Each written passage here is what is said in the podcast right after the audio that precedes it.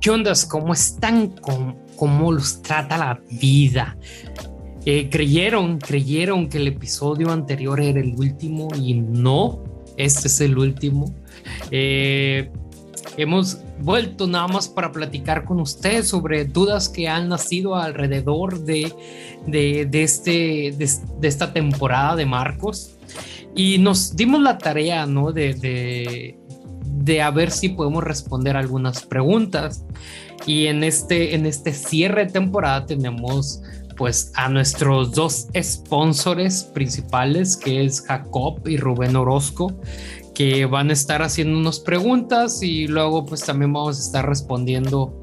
Yo creo que David López la mayor parte va a estar respondiendo preguntas que nacieron de Instagram y de ahí de, de personas allegadas al podcast. Aquí estamos en casa, Nader, Lulú, David, Andrés y Alejandro Pizarro. La casa está llena. Y pues esto es, dice así. Estás por escuchar el podcast. Dice así.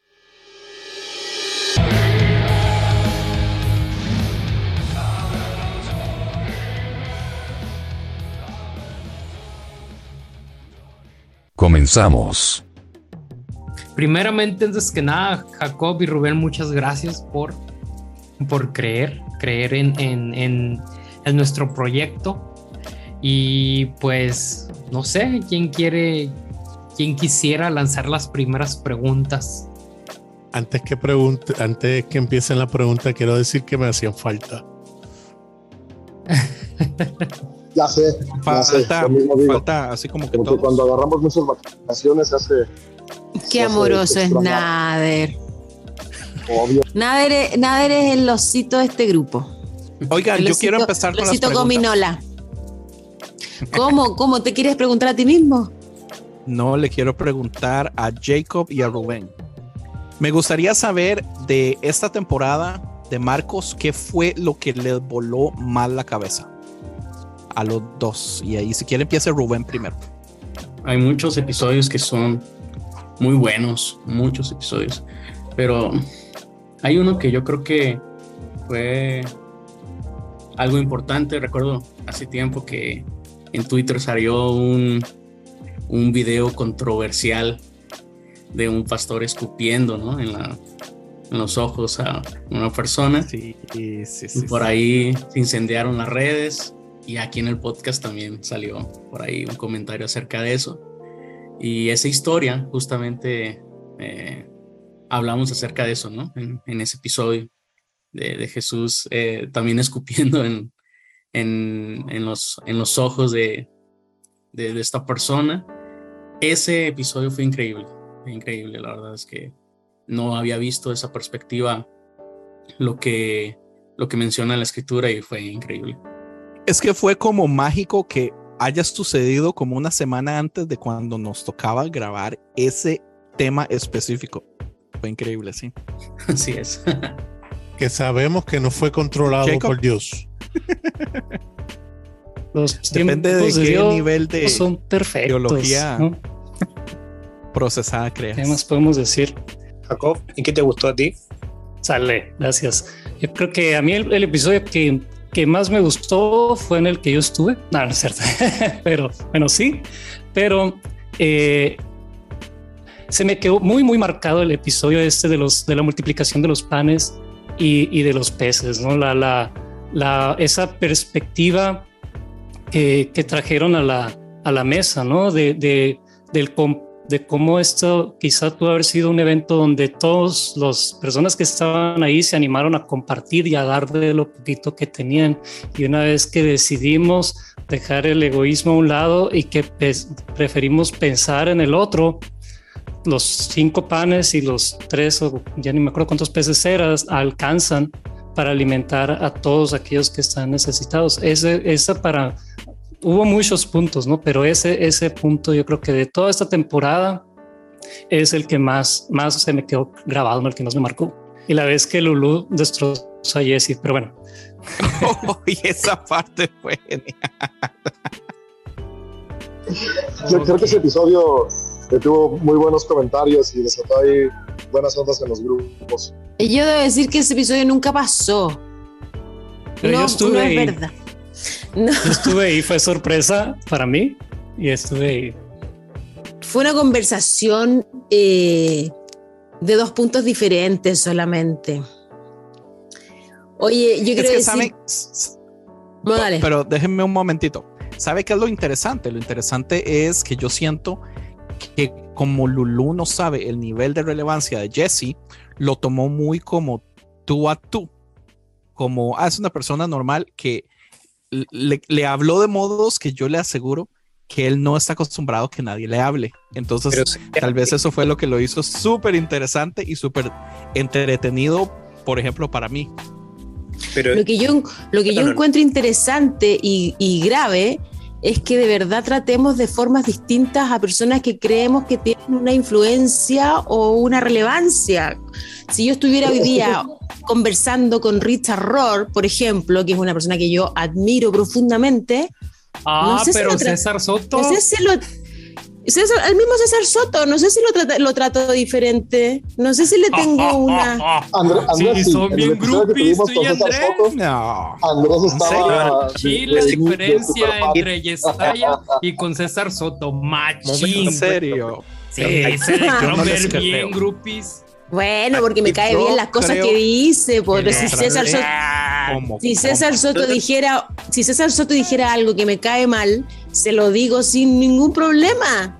No, pero a diferencia de la Lulu, eh, no- nosotros igual tenemos en el grupo a un groupie de César Soto. Si tengo hasta un sticker eh, especialmente para, para ese personaje. Y, Y El incluso- del oso. y- y- y hoy revivió el sticker, Sí, hoy día reviví. precisamente hoy. Estaba votando Bilice esa persona cuando César Soto vino y grabó un capítulo. Eh, a mí el capítulo que me gustó harto también fue el del Monte de la Transfiguración y los distintos puntos de vista también que dieron en ese capítulo. Pero en realidad también lo hemos pasado bien, creo que el capítulo con Carl Lenz también estuvo muy bueno. Sí, ese capítulo estuvo bueno y eh, hubo harta, harta, harta pelea en ese capítulo. O sea, ¿te gusta la pelea, Jano? Sí, me gusta, Claro. entre- Jano y Andrés. Eh, ah, yo sabía. La pelea es igual lo que evita que Jano se quede dormido. David Podemos parece comenzar a entrar a las preguntas. Pues si no hay, hay más, eh, pues, preguntas No, del, espérate. del- Yo quiero decir una, una cosa nomás, que vuelvo a insistir, ya llevamos en la segunda temporada, ahora estudiamos Marco, antes habíamos hecho Génesis, pero vuelvo a insistir, a mí me invitaron a un podcast de conversación bíblica y terminé en un estado de construcción máxima que ahora creo en, la teología del proceso y abierta, gracias a, a este grupo y gracias a ustedes. Entonces, no sé en qué vamos a terminar. Si vamos a seguir estudiando, probablemente que, que termine siendo una Isaac, un Isaac 2. que no lo quiero. Uy, eso sí está fuerte. Bueno, es, es que saben que es Yo, interesante. yo no creo, Cuando- porque cuando- tú no, tú no hablas desde la herida, entonces todo que- bien contigo, Lulu. creo que cuando comenzamos la temporada 1 de este podcast, todos estábamos en, en un proceso de replanteamiento de distintas cosas. Creo que algo que, que tuvo que ver mucho fue la pandemia y otras circunstancias que se juntaron.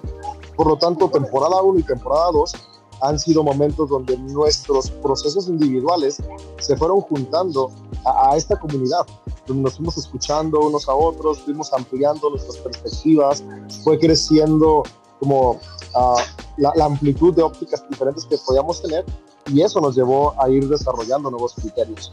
Así que creo que cada temporada simplemente va mostrando el avance que vamos teniendo en estos procesos personales. Y, y algo interesante también es que, bueno, ahorita yo me siento bien aterrizado en, en esto de teología de proceso abierta y relacional, pero también yo sé que esto es parte apenas de la escalera, es un escalón y no es el final. Esto no quiere decir que ya estoy listo, ya entiendo todo. Entonces, sí, en, en dos años, ¿para dónde vamos? En cinco años, ¿para dónde vamos? ¿Qué vamos a estar? ¿Qué nos va a estar explotando la cabeza en diez años? Eso es lo que a mí me emociona. Te vas a esto, volver porque- pentecostal.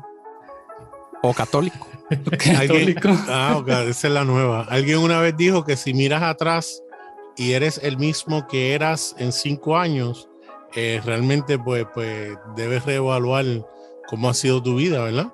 Eh, obviamente yo sé que yo no soy el mismo y como dice Andrés, no, no sabemos qué va a ocurrir si por fin me hago un universalista 100%. Nader solo Eh. tiene dos dedos en, en no universalismo y tiene un pie entero y tres dedos en universalismo. Sí, pero se vale. Dale, Entonces miro Jacob. atrás, miro atrás y no soy el mismo, ahora soy peor. También se vale.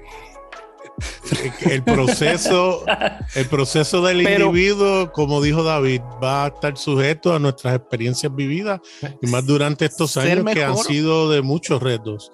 Lo que sí quiero de- comentar algo eh, rápido y después cedo la parte.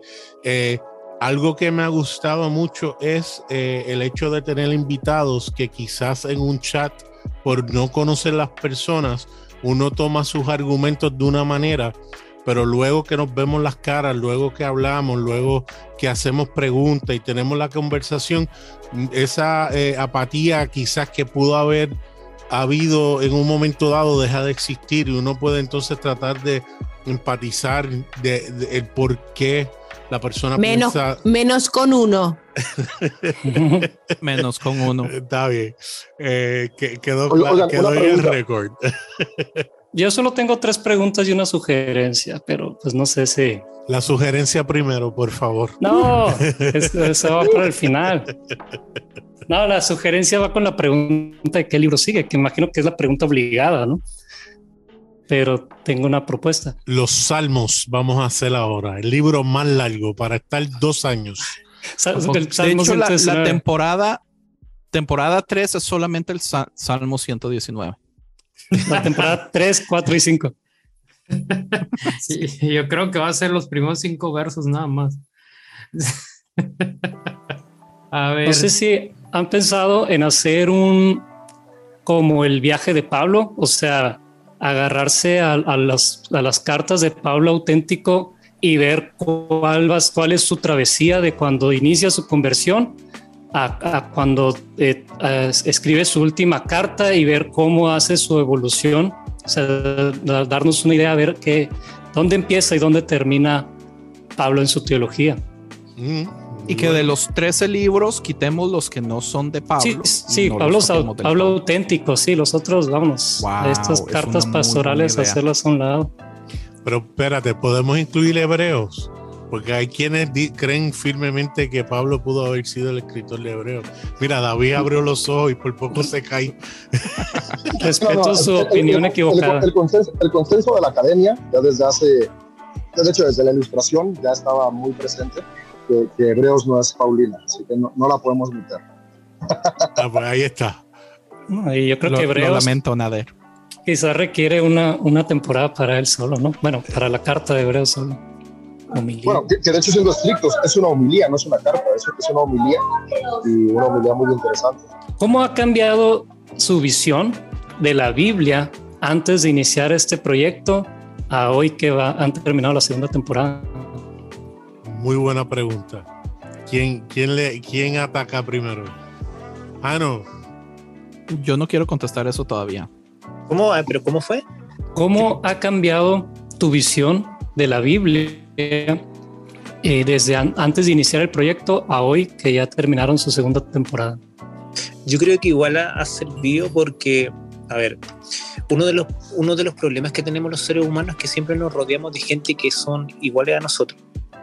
Y esto de cierta manera nos ha como, entre comillas, forzado a, convivir con gente que piensa a veces en forma muy eh, diferente a nosotros. Y, eso ha provocado que haya como choque eh, en el sentido de, que lo que tú sabes eh, y, la enseñanza que te han dado o lo que tú crees eh, sea como probado eh, chocando con las otras personas. Entonces tú vas puliendo lo que tú crees, pero también vas dejando cosas que a lo mejor no tenían eh, como el, cimiento que era necesario para, para ese tipo eh, de temas. O sea, hay cosas, un ejemplo, que, que yo decía, estaba seguro de, de, que era así y ahora no estoy seguro. Quizás no lo he dejado de creer, pero ya no, no, no digo como, no hablo de esos temas como con tanta seguridad. Que ese en mi caso, que es lo que me ha pasado. Yo quiero contestarte, Jacob. Eh, para mí ha cambiado rotundamente. Así, para eh, este podcast, estas conversaciones, por supuesto, y, y, muchas otras cosas más que se han ido sumando en el proceso, obviamente. Pero antes de todo este tiempo, para mí la Biblia era un libro súper sagrado, único, real, divino. De verdad yo me creía el cuento de que era un solo libro escrito de, de tapa a tapa, con un sentido, con una historia, con una todo tenía sentido, porque así lo, lo, aprendí y así me lo enseñaron. Y entonces hoy día me es una cosa muy diferente acercarme a, esta, a, a este conjunto de textos que no sabemos ni sus autorías, ni de, de eh, la veracidad de las historias, que, la, que en, sobre todo en el Antiguo Testamento, que mucho es mito, mucho es leyenda, mucho es... Eh, el cuento del cuento del cuento del cuento, nada es tal cual lo creía. Y eso, por supuesto, que cambia absolutamente mi percepción y mi llegada y, y mi approach con, el, con, con, la historia de la fe. No es menor. Antes yo de verdad creía que existía Abraham y Moisés. Hoy día sé que no, que no existieron, que son personajes eh, eh, literarios que tienen un sentido y, son muy bonitos el sentido y no lo discuto y, la parte teológica la sigo amando, pero la parte histórica se me destruyó por completo y claro, eh, eh, como volver a armarse desde ahí, pero como dice por ahí hay un maestro que la fe es una decisión también yo decido creer en esto. No es que me convence, ni que me hace sentido, ni que calza, ¿no? Decido creerlo y, ahora le, encuentro más peso a mi decisión más que a mi convencimiento histórico. No sé si me explico. Pero sí que se me desarmó absolutamente la base eh, bíblica, de histórica en mi fe. No existe hoy día es vacilón, pero yo siento que a mí me está pasando lo contrario. Yo entré a este podcast muy, pero muy decepcionado de la Biblia. Súper decepcionado, como que ya había perdido todo el valor. Y poco a poco está agarrando un poco más de valor, pero es un valor diferente, ¿verdad? Es exactamente lo mismo que dice Lulu. Es como que nos está llevando a un punto donde ahora eh, lo que se nos vendió por años era el valor literal pero ahora lo que, se me, lo que estoy entendiendo es el valor teológico, que eso también como que no se predica. Entonces, eh, por ejemplo, Marcos, yo tenía no mala impresión de Marcos, pero sí sabía que Marcos es el libro más raro, el más loco, el que pone a Jesús como una persona no tan inteligente, no tan eh, lógica, como que no explica bien el asunto, cosas así. Pero después de todo este proceso, eh, estoy extremadamente admirado del, buen trabajo que hizo Marcos para entonces explicar ideas teológicas basado de, de esta idea de este Jesús. Eh, y hasta, hasta el momento estoy casi seguro que se va a convertir en mi favorito porque Marcos era un punk eh, y, y, eso lo amo.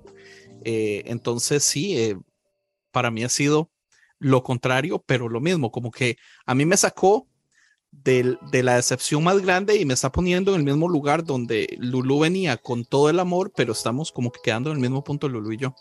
Entonces me, me gusta. Uy, yo quiero, yo quiero contestar.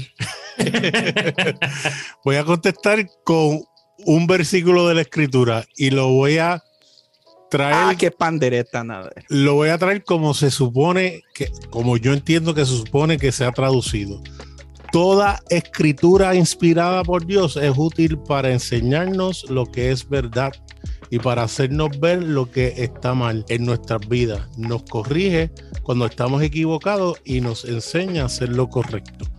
Eh, y cuando se nos enseñó ese, ese texto, originalmente lo leíamos, toda la escritura es inspirada por Dios, haciendo ver que es la Biblia, no. Todo aquello que esté escrito que sirva para hacernos mejores personas, para eh, amarnos, para eh, eh, trabajar en nuestro propio crecimiento, todo eso es inspiración de Dios. Por lo tanto, yo puedo ver la inspiración de Dios en, en páginas de las escrituras, no tengo ningún problema. como puedo ver la inspiración de Dios en algo que me pueda escribir alguien en Facebook o en, o en WhatsApp. Así que eh, en, mi, en mi viaje seguiré viendo todo aquello que tiene que ver con el amor de Dios como esa inspiración y todo aquello que conflige, lamentablemente, otra cosa, nuestras emociones, un, mal momento en que hemos estado eh, y, lo veo reflejado en las escrituras también. Oye, Nader, y, y, y bajo esa lógica, ¿tú crees que dentro de la Biblia hay textos que no son, o sea, que no no están inspirados por Dios oh, porque no te llevan a ser no te llevan a ser mejor persona ni, ni a amar más ni definitivo. Inclusive en el Antiguo Testamento ves como la gente veían a Dios eh, eh, o, atribuían a Dios lo que lo que dijo Ort en, en, en, el podcast eh, que Dios mandó a hacer genocidio a matar bebés o a liquidar a, los enemigos. No, eso era la gente que creía que era Dios y se lo atribuían a Dios. Y no hay inspiración alguna, eh, porque no sabemos que, que, no pudo haber sido ese Dios. O yo entiendo que no pudo haber sido ese Dios. Jamás. Entonces eso es muy bonito, pues ver que en la Biblia hay textos inspirados por Dios y otros que no. Claro, claro. Ese, ese es lo que... Y, y conste que la gente habla de inspiración y rápido piensan en dictar o que Dios le dictó palabra por palabra. No, una inspiración es eso mismo. Cuando uno está en la casa y a lo mejor está lloviendo y uno coge una libreta y empieza a escribir, eso es inspiración. Y, en colaboración, eh, nosotros con, con, el Padre se llevó un mensaje que hasta el sol de hoy ha sido tan poderoso que estamos haciendo un podcast eh, que vamos a tardar 50 años en terminarlo pero eh, es acerca de las escrituras. Se va a convertir en un ministerio familiar que tus generaciones van a, van a heredar el, puesto de la silla, ¿no?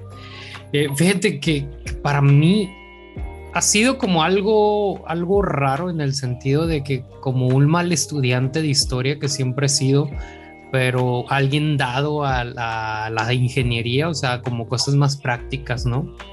Este, pues me, siguió dejando claro él, la neta no me sigue sin importar como si, si fue un hecho real o de Noé, o sea, eso no va a definir el, el si yo actualmente soy objeto o no soy objeto, pues. Pero lo que va a cambiar son los valores de Cristo. O sea, independientemente de todo lo, que lo que cada quien aquí ha decidido creer, a, mí sí, de alguna manera, para mí sí es importante como el, el como el, el sí creer que Jesús es hijo de Dios, porque porque si fuera un mortal como cualquiera, créeme que no estaría, no, no estaría aquí. Creo que este podcast no hubiera existido. O tal vez sí, pues no se llamaría Dice así, ¿no? O algo, o sería probablemente más conservador, no sé, ¿verdad? Pero e, el exponerme a pensamientos tan diferentes a los míos o incluso tan iguales, eh, me dejó un sentimiento de ¿sabes qué? Creo que sí tengo que dar un paso atrás, porque probablemente me topé con ideales tan, tan avanzados en, tal vez en, en, disgustos eclesiales o, disgustos como de que no había mucha lógica dentro de la Biblia, que, que me llevó a como revaluar realmente qué, qué quiero para mi vida espiritual. Y, y más que como en creo que sí entra en una deconstrucción, pero como inverso, ¿no? Entre como en que, ¿sabes que Sí decido creer que la Biblia es la, la palabra de Dios, pero más que un hecho como histórico fundamental es es una guía para encontrarme a Dios dentro de mí, ¿no? O encontrar a Dios en la vida de la gente que me rodea. No, no como un, ah, ¿sabes qué? Es un libro de hechicería y lo voy a leer y voy a conjurar al Espíritu Santo para que caiga aquí y, todos entremos en un frenesí espiritual. No, de hecho nunca lo vi así. Eh, realmente yo siempre he batallado con los ritos, he batallado siempre como, como seguir como lo, lo que todo mundo sigue, ¿no? Pero no más que con Cristo no he podido porque, no sé, observo la vida de otra gente y digo, oye, ya tengo demasiada amargura y Cristo medio me la quita, o sea, no quiero arriesgarme a terminar más amargo a decidir a jugarle al budista y, resulta que tengo que ser vegano para entrar en los estándares, no sé, y, no lo voy a averiguar porque voy a ser el primero, el primer rebelde budista o algo así, voy a construir el budismo, no sé, porque, porque al menos en la figura de Cristo me he topado un ser de aceptación y lo he podido ver en la vida de cada uno de ustedes, lo he podido ver a través de la Biblia porque eh, que, ha cambiado mi percepción de la Biblia, que ahora ya la leo, porque no la leía. La leía más como, tengo que cumplir, tengo que leerla. Y ahorita digamos que la, como que digo, ahí la veo, digo, la voy a leer un ratito a ver qué me topo, ¿no? No tampoco la abro así aleatoriamente, como, a ver, Señor, revélame, revélame en este momento. No tan así, es como, lo leo y estoy abierto a aprender. Y tenemos algunas preguntas que nos hicieron a través de, nuestras redes sociales y no sé con cuáles les gustaría iniciar, eh, amigos. Eh, pero creo que también hay algunos comentarios que nos hicieron, ¿no? Este, Andrés. Pues eh, yo estaba hablando con un amigo que se llama Sebastián del Centro de Economía una página de Instagram y estaba comentándole, estábamos hablando y le digo yo, uy, ya me tengo que ir porque vamos a grabar el episodio, dice así, y él es fan oyente y le estaba diciendo que iba a hacer de preguntas y entonces me mandó una de un solo, entonces si quieren podemos empezar con esa. Eh, a ver qué piensan. Va muy bien, dale, ¿cuál es la pregunta? Listo, entonces la pregunta de Sebastián es, es larga, pero eh, va así. Esto de repensar la fe, eh, lo que algunos llaman de construcción, como que nos da eh, una nueva perspectiva de lo que han sido uh, muchas de los pilares de la fe, que han sido intocables para muchísimos de nosotros. Y ahora que podemos entender la Biblia de modos diferentes, eh, ¿cómo podemos nosotros repensar cosas que nos han dicho que han sido malas y se han estado basando en la Biblia? Por ejemplo, tener relaciones sexuales sin estar casado, no diezmar en la iglesia o del modo clásico, esperando respuestas económicas de Dios, eh, tal vez sanidades, cosas así. Entonces, eh, ¿qué piensan ustedes al respecto? Ya, contestando a la pregunta de Sebastián, desde mi punto de vista, por supuesto, y aquí todos dirán el suyo, ¿no? Pero yo creo que todas estas cosas evidentemente se, se deshicieron también con la deconstrucción porque te das cuenta que son solo conceptos o son constructos dogmáticos que tienen que ver más con la, no sé, como con la religión más que con la verdad eh, teológica escrita en la Biblia y lo que hemos estudiado. Y el tema de que Dios responde en lo económico, el tema de la sexualidad en todas sus versiones, no solamente las relaciones sexuales prematrimoniales, sino que la sexualidad en todas sus versiones, creo que es un constructo social, religioso, muy, muy manipulado, que, no, que ha hecho más mal que bien. Y, y no me acuerdo qué era lo otro, lo del diezmo, peor aún, pues, ¿qué podemos decir de lo que ha hecho la iglesia con el uso y manipulación de las platas? Puro abuso, puro abuso, puro, puro poder, pura búsqueda de, que no tiene nada que ver con lo espiritual. Entonces, obviamente que, por lo menos para mí, en esta deconstrucción, todas esas conceptualizaciones se deshicieron y no tienen hoy día ni dónde agarrarse, por dónde no tienen, no tienen sustento ni espiritual, ni bíblico, ni religioso, ni teológico, ni nada. Solo una manipulación social del hombre sobre las masas. Así que eh, viva el sexo libre. Que así creo sea. Que, cre- creo que la, la- en sí una manera de resumir lo que pregunta este Sebastián Yatra es que, que desde la ver la Biblia desde la perspectiva del amor, este, si derrumba, derrumba estas vacas sagradas, ¿no? Que es el diezmo, que es como el, el tabú sexual, eh, lo que es, este, pues no sé, y que como de, como que la Biblia es como el, como, "Ey, no puedes contradecir la Biblia. Pero eso siempre ha pasado, ¿no? Yo, yo me he dado cuenta, predicadores que tienen la Biblia abierta, pues no la leen y dicen la Biblia lo que creen que dicen. Pero bueno, eh, yo en lo personal digo que sí, te permite como replantearte ciertas cosas.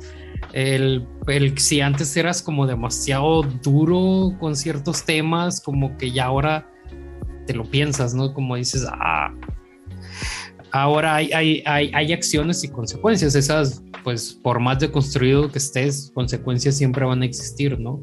Entonces, creo que eh, eh, nada más en cuanto al fundamento de una fe, si lo ves desde la perspectiva del amor, claro, te sientes más libre y creo que eso es lo que importa, ¿no? Y si te sientes más libre, estás más apegado al corazón de Dios.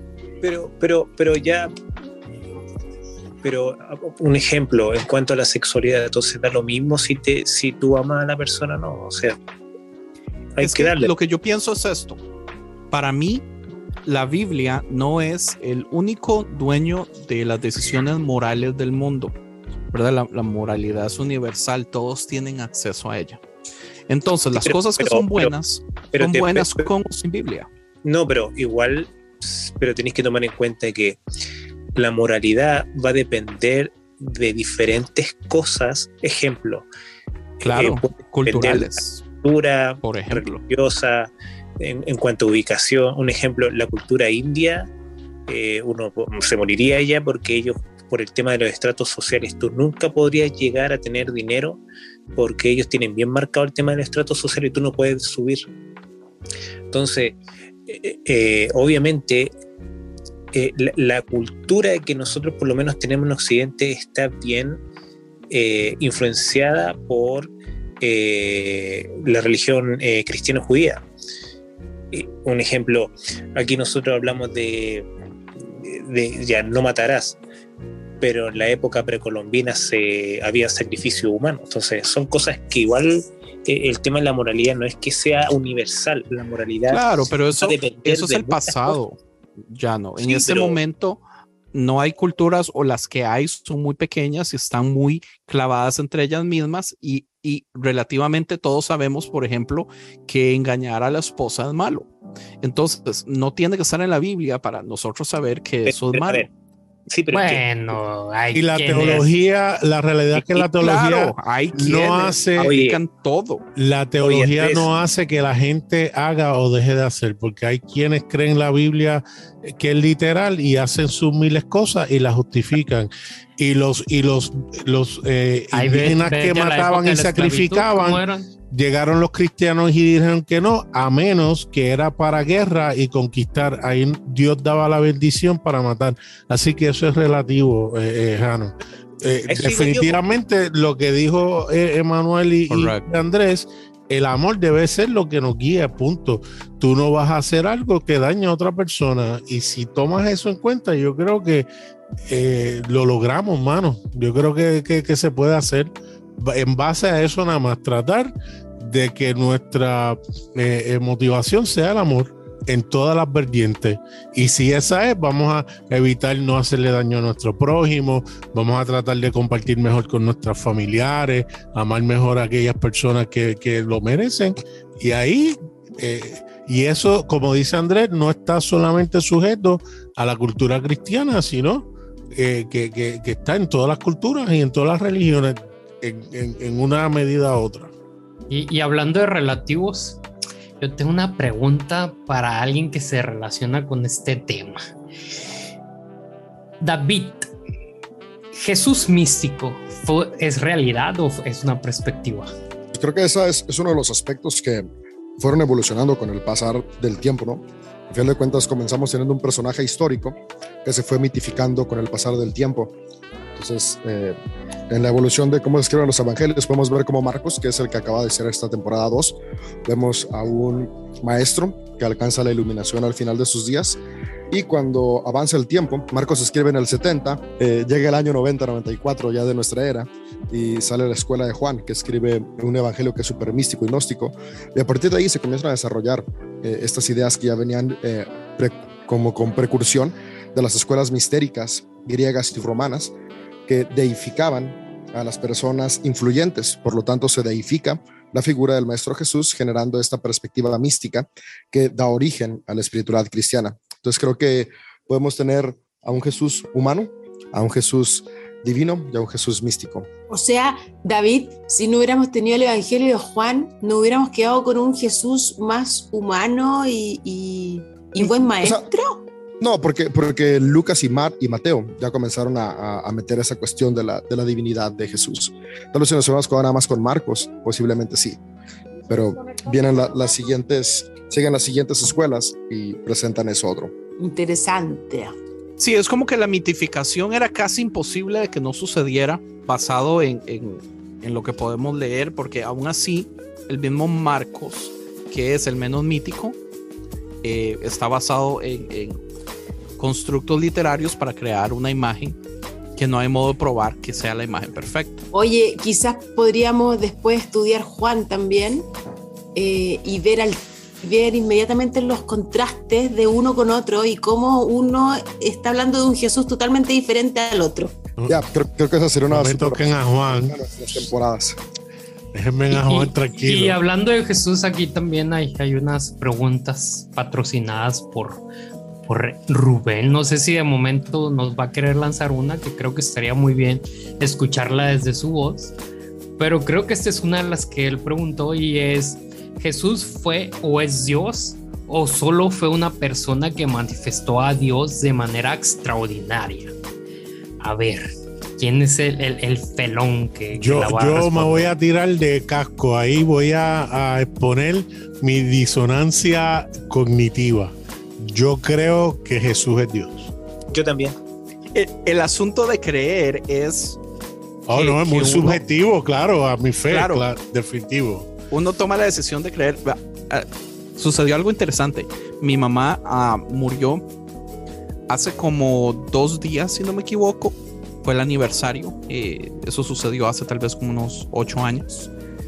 Eh, y mi, mi esposa me pregunta, Andrés, después de todo este tiempo que usted ha estado leyendo, creciendo, cambiando, ¿qué piensa del cielo? Y yo me quedé así como, oh my God. Eh, porque por mucho tiempo una de las conversaciones era acerca de que, bueno, mi mamá está en el cielo, está viendo a mis hijos y todo eso. Eh, y, yo llegué a decirle, bueno, a, a lo que la respuesta que llegué fue eh, casi exactamente lo que dijo Nader. En este momento, para mi paz interior, voy a seguir creyendo eso porque es lo que me trae más paz. Eh, dejando todo lo que son hechos, pruebas, ciencia, todo eso. En este momento todavía me afecta tanto que no quiero ni pensar en eso y voy a seguir pensando que debe haber algo más adelante eh, por simple y sencillamente la esperanza que necesitamos. Eh, pero también por otro lado me siento, me siento hipócrita. Yo digo, pero, pero ¿por qué? Y pero después digo, pero ¿por qué no? Entonces es esta lucha interna. Pero te entiendo, Nader.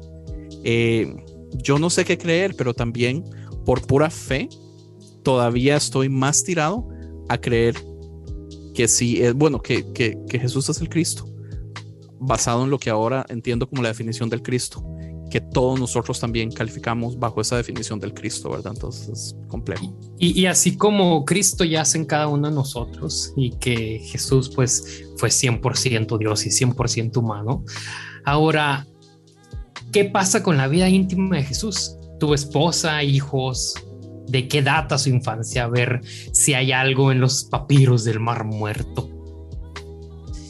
María Magdalena, cuatro hijos, ocho Pero- nietos.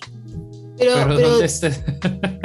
Oye, pero deja que ahí quiero responder que pienso que si Marcos fue el evangelista que más mostró la crudeza de la vida de Jesús, y si Jesús hubiera tenido esposa e hijo, por supuesto que lo hubiera contado, creo yo. No tenemos evidencia de que haya sido editada esa parte. Y Marcos, como el, el, el que está mostrando el Jesús más humano, ¿qué más humano que tener una relación de pareja? ¿Qué más humano que tener, una, que tener familia? Entonces Además- sería raro que hubiera omitido esa parte. Además era normal, porque un ejemplo, Pedro lo acompañaba a la esposa, entonces ¿cuál hubiera sido el problema en que a Jesús lo acompañara a la esposa? Un Jesús Claro. soltero, de hecho, para mí pierde muchísimo peso. Ya, ya ese Jesús no está en capacidad de relacionarse con más de la mitad de mi vida en este momento. Yo voy para 20 años de casado. Este año cumplí 19 en agosto. Espérate un poco, pero, 20 Andrés, años pero yo creo que, pero quizás el mensaje es que el matrimonio es un invento del hombre y nunca fue el plan de Dios. Y es una, una cosa muy mala. Es que yo creo que va por otro lado. Para, yo creo que para mí no es mala.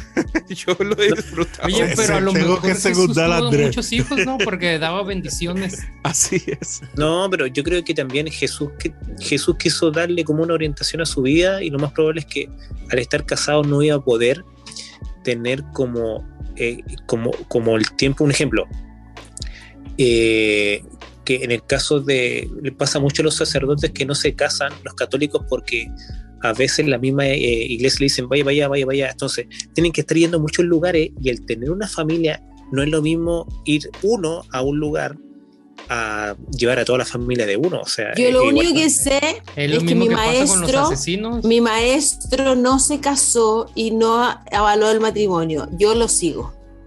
¿Cómo no, no, no, no- No, ¿no era un requisito para ser un rabí estar casado?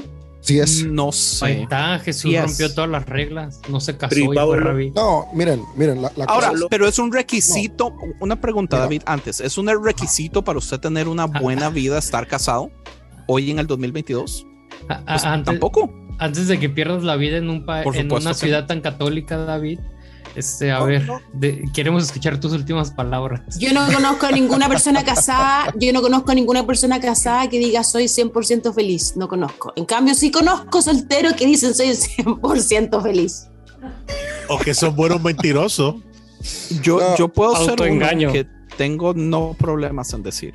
Se llama vivir en 100% negación. feliz. Las estadísticas son claras.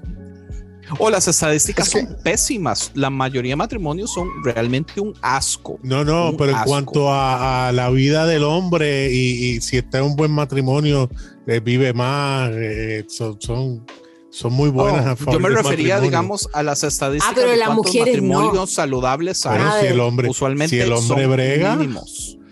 Nada, pero las mujeres no. Sí, las mujeres no ocupan al hombre, la verdad es el hombre el que ocupa a las mujeres. Tampoco que ser honestos. tienes, tienes la derecha. Ay, mae, así es. no, miren, ya, ya me tengo que ir a subir a mi bus. Sí, que dice la que sea. Biblia que ahí me reconecto. La, la cosa es que a veces queremos estar, eh, cre- creemos que cuando leemos estamos leyendo una historia lineal, pero al final de cuentas estamos leyendo una intención eh, de un autor hacia una escuela de pensamiento, donde la intención no era presentar la vida del Maestro Jesús, era presentar las enseñanzas del Maestro Jesús. Entonces, eh, hoy en día nosotros escribir es muy fácil y escribir un libro, tú puedes aventarte un libro de mil páginas y producirlo y mandarlo como si nada, pero en el siglo I escribir un libro era carísimo, era inaccesible, eh, el material que se ocupaba para poder escribir, la forma de poder llegar, eh, era algo complicado, así que tenías que escoger muy bien las palabras que ibas a plasmar para poder presentar las ideas. Así que, ¿para qué perder tiempo en presentar cuestiones que no eran importantes para centrarse en lo importante para el pensamiento de la escuela del siglo I que quería presentar las enseñanzas de Jesús de Nazaret? Entonces, por esa razón, Marcos se enfoca únicamente, incluso Marcos empieza con un Jesús adulto, cuando comienza eh, su ministerio, cuando comienza su actividad pública, porque no hay que perder tiempo en lo que no es importante. ¿Por qué? Porque es un recurso muy valioso y limitado, la escritura. Entonces, a- al final de cuentas, yo creo que interesante, las espiritualidades que hay basadas en la figura del Maestro Jesús de Nazaret, podemos eh, darnos cuenta que lo más importante es lo que él enseñó, vivir amando, vivir conectando con las personas como comunidad y cediendo el egoísmo al amor. Y por esa razón no encontramos muchos detalles. Y ahora Ahora, sí, y- mejor Ok, acá cuando está en el bus. Pero, pero, pero en ese caso, un ejemplo. Siéntese a lo lejos de esa señora que casi le da un bolsazo, David, por favor. En este caso, eh, eh, habla de la esposa de Pedro, que a veces la acompañaba, entonces por eso que no, no me tiene mucho sentido el si Jesús hubiera sido casado, ¿por qué no, no mencionarlo? Si mencionaba a la esposa de, de- de- un ejemplo del apóstol Pedro, no tendría mucho, mucho sentido. Pero, o sea, no- eh, ah, no caemos en lo mismo. Independientemente lo mencionen o no, va a haber un grupo de personas que, si dentro de su teología es creer que no lo estuvo, no lo van a creer. La Biblia habla de los hermanos de Jesús y tenemos hermanos católicos que niegan rotundamente que Jesús haya tenido más hermanos. Así que. eh, Es un buen punto. ¿sabe?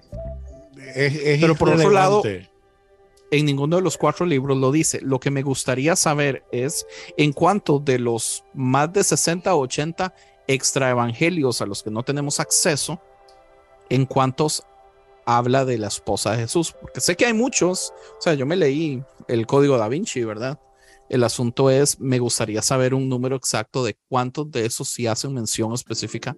Pero el código da. Vinci es, es ficción, ¿no? O sí está dentro de como, al, como un dato Claro, es histórico. ficción, pero es, es una ficción creada adentro de, de historia real, digamos. Eso es Así algo como Black Mirror. Dan Brown, Dan, O sea, Dan Brown real. real. Historia, re- eh, brother, o sea, hay libros donde habla de la esposa, li- hay evangelios que hablan de la esposa de Jesús, eso es historia real.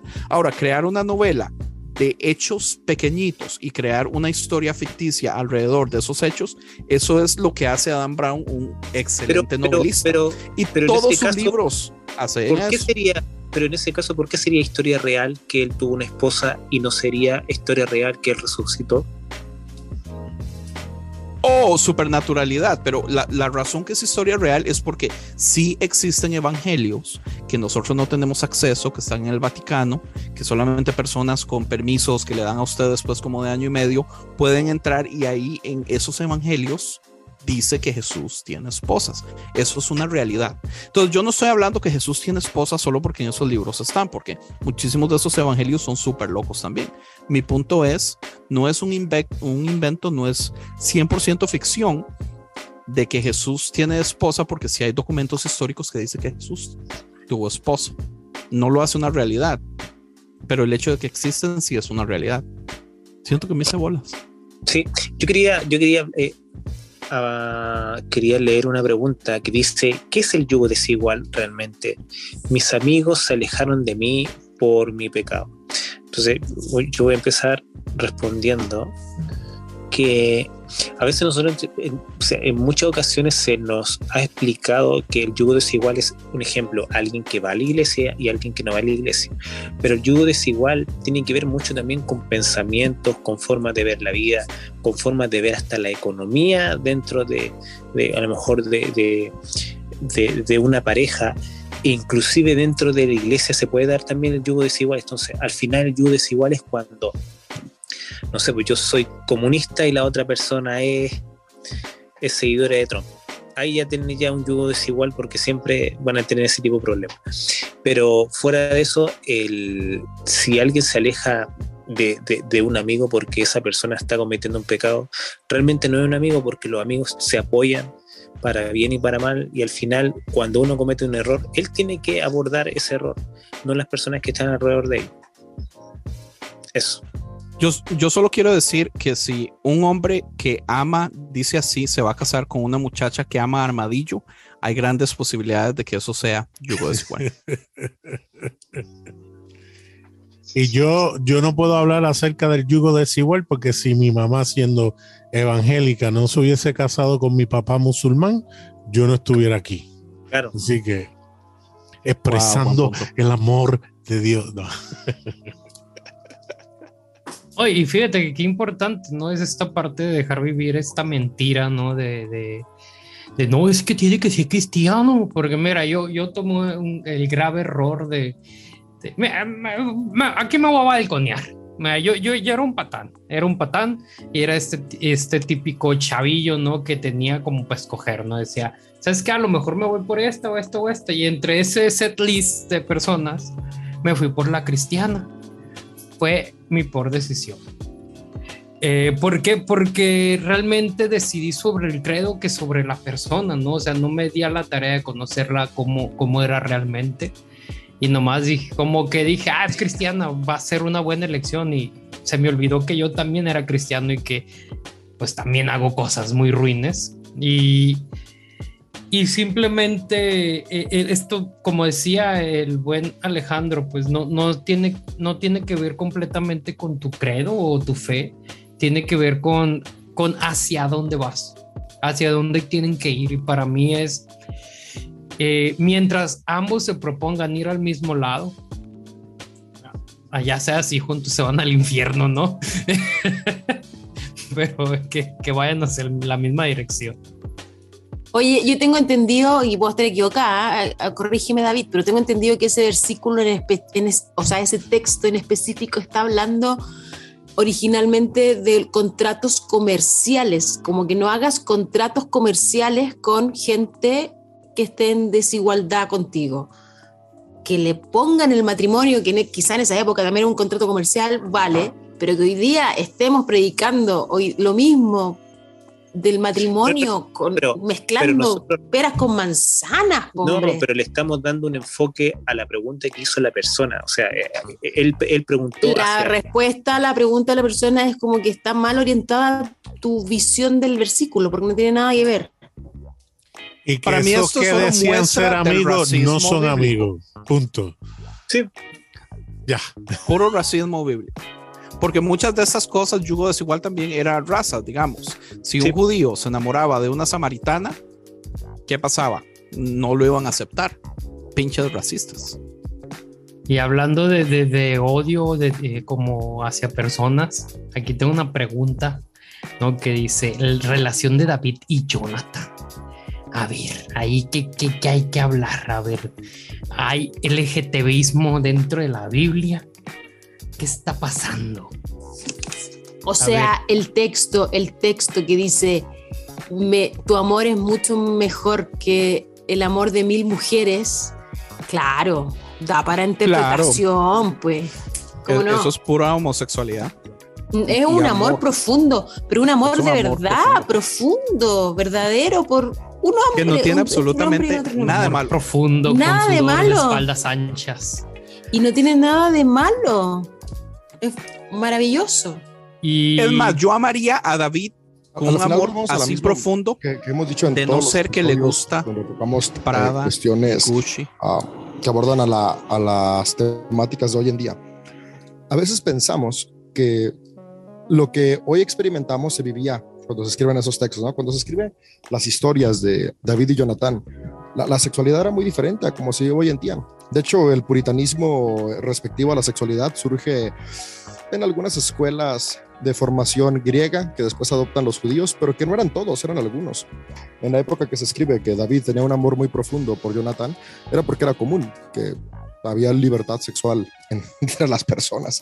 Así que claro, o sea, to- todo, todo estudioso de la crítica textual, cuando lees la historia de David y Jonathan, en el hebreo te das cuenta que está hablando 100% de una relación sentimental de pareja, cosa que hoy en día nos cuesta trabajo asimilar y comprender por el puritanismo que se ha ido formando a lo largo de los milenios. Sin embargo, podemos darnos cuenta que al final de cuentas, de nuevo, la espiritualidad no trata de tu preferencia sexual, trata de qué es lo que mueve tu vida. Así que independientemente de las preferencias que cada persona tenga, lo que tenemos que recordar es que lo que nos mueva sea amarnos y amar a quienes nos rodean. Así que si están buscando qué dice los textos bíblicos tal cual, sí, hablan de una relación sentimental entre David y Jonathan. oye David, y Güey, pero, pero sexual. Porque David dijo sentimental. Pues, oye, la- las emociones no están separadas del miembro. Eh, David o, o Nader. La Biblia habla del infierno en el primer testamento, en el Antiguo Testamento. A ver, ustedes que son más de Habla la del. Seol, que es el lugar de los muertos. Y cuando tú buscas los textos donde habla del Seol, hay diferentes perspectivas de acuerdo del escritor. Hay quien decía que no hay memoria cuando uno está en el Seol, hay quienes eh, establecen que ahí es un lugar de refugio, o sea, que el, el transferir eso a un lugar de tortura eh, eh, por una eternidad es algo que se vino a creer mucho después y se y se fortaleció con eh, el infierno de Dante para obtener lo que hoy muchos cristianos creen que es el infierno. Pero lo que está hablando es del lugar de los muertos, donde iban buenos y malos, donde eh, iba el que moría. Eh, o sea, la respuesta es no. La respuesta de que si se habla del infierno como lo conocemos en el Antiguo Testamento es no. Correcto esa es la respuesta. ¿Cómo es la respuesta corta? Corta. Descuida. Este podcast continuará. Esto fue una producción de podcast cristianos en español.